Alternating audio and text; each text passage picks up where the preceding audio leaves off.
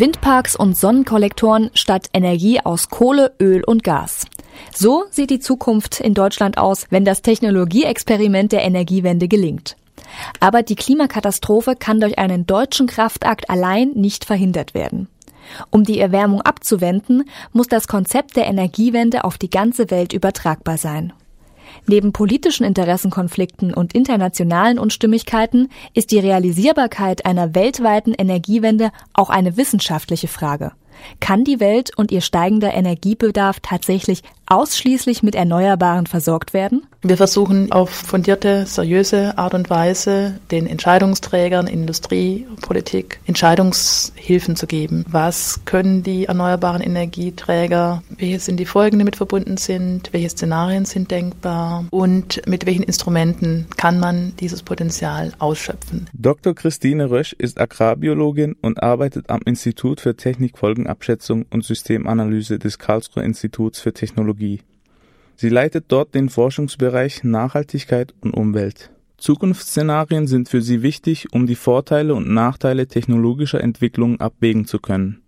Aber auch der Umstieg auf erneuerbare Energieträger bedeutet nicht, dass man in Zukunft auf Importe verzichten könnte. Zur effizienten Energieerzeugung aus Sonne oder Wind sind große unbewohnte Flächen nötig. Deshalb ist ein dicht besiedeltes Land wie Deutschland darauf angewiesen, auch erneuerbare Energien aus dem Ausland zu bekommen. Es gibt Studien, die sehr schön zeigen, dass eine hundertprozentige erneuerbare Energieversorgung möglich ist für Deutschland, mit Import natürlich. Und die Politik hat eben sich auch darauf eingelassen und gesagt, wir wollen es auch zum Großteil erreichen. Natürlich gibt es andere Länder, beispielsweise Brasilien oder afrikanische Staaten, die deutlich mehr erneuerbare Energie produzieren können, als dass sie verbrauchen und die können uns was abgeben. Theoretisch könnte man den Energie Energiebedarf der gesamten Welt ausschließlich mit Solarenergie decken und bräuchte dazu gerade mal ein Prozent der Wüstengebiete weltweit.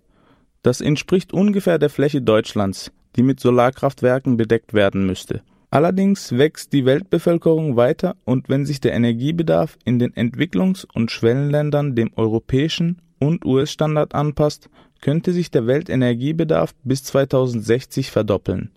Und auch die Photovoltaik, wie sie heute existiert, bleibt zurück hinter dem, was theoretisch möglich ist. Das Potenzial allein über die Sonnenenergie ist natürlich unermesslich groß, aber wir haben noch nicht die Technologien, es zu schöpfen. Auch über Biomasse ist die Effizienz, ein Prozent des Sonnenlichts wird in Biomasse umgesetzt, von der Sonnenlichtenergie in chemische Energie. Und auch da gibt es Ansätze, über Algen eine höhere Effizienz zu erreichen. Also es gibt Möglichkeiten, aber es ist ein langfristig erreichbares Ziel. Nur ein Mix aus verschiedenen nachhaltigen Energieträgern wird die weltweite Energiewende möglich machen. Denn die Verfügbarkeit ist ein weiteres Problem. Die Sonne scheint nur tagsüber und die Winde wehen auch nicht immer. Im Idealfall ergänzen sich die verschiedenen Quellen erneuerbarer Energien gegenseitig. Negative Nebenwirkungen aber haben alle erneuerbaren Energieträger. Biomasse zum Beispiel belegt wertvolles Ackerland und ist sogar noch flächenintensiver als Solarenergie. Das ist nochmal der Faktor 7 mal so viel Fläche pro Energieeinheit wie die Photovoltaik. Wind ist da besser, aber an den Standorten, an denen Wind ist, ist nicht immer Sonne und andersherum. Wir brauchen auf jeden Fall, um überhaupt irgendwann mal diese 100% erneuerbare Energieversorgung weltweit gewährleisten zu können, braucht man alle erneuerbaren Energieträger. Wir können da nicht sagen, wir nehmen jetzt nur den einen, der die geringsten negativen Folgen hat. Angesichts der unsicheren Verfügbarkeit erneuerbarer Energien werden selbst bei einem möglichst ausgewogenen Energiemix große Speicherkapazitäten nötig sein. Strom in den notwendigen Mengen zu speichern, ist mit der heutigen Technologie noch nicht zu realisieren. Es gibt Ansätze mit neuen Batterietechnologien, Wärmespeichern, Speicherseen und Wasserstoff. Aber alle sind relativ begrenzt und mit hohen Verlusten verbunden. Vor allem für die Mobilität stellt das Speicherproblem ein bisher ungelöstes Hindernis dar. Fossile Brennstoffe erreichen eine hohe Energiedichte und sind daher ein idealer Treibstoff für Fahrzeuge aller Art. Elektrische Energie dagegen kann bisher nicht vergleichbar kompakt gespeichert werden und ist deshalb nur bedingt für den mobilen Einsatz geeignet. Die Elektromobilität ist deshalb für den Schwerlastverkehr und das Fliegen auf absehbare Zeit keine Option.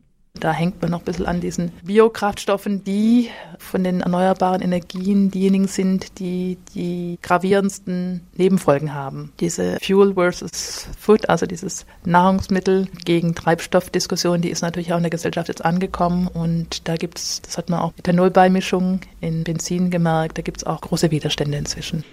Die Konkurrenz um die besten Anbauflächen zwischen Nahrungsmittelpflanzen und Bioenergieträgern zeigt überdeutlich, wie auch erneuerbare Energien schwerwiegende Nebenwirkungen haben.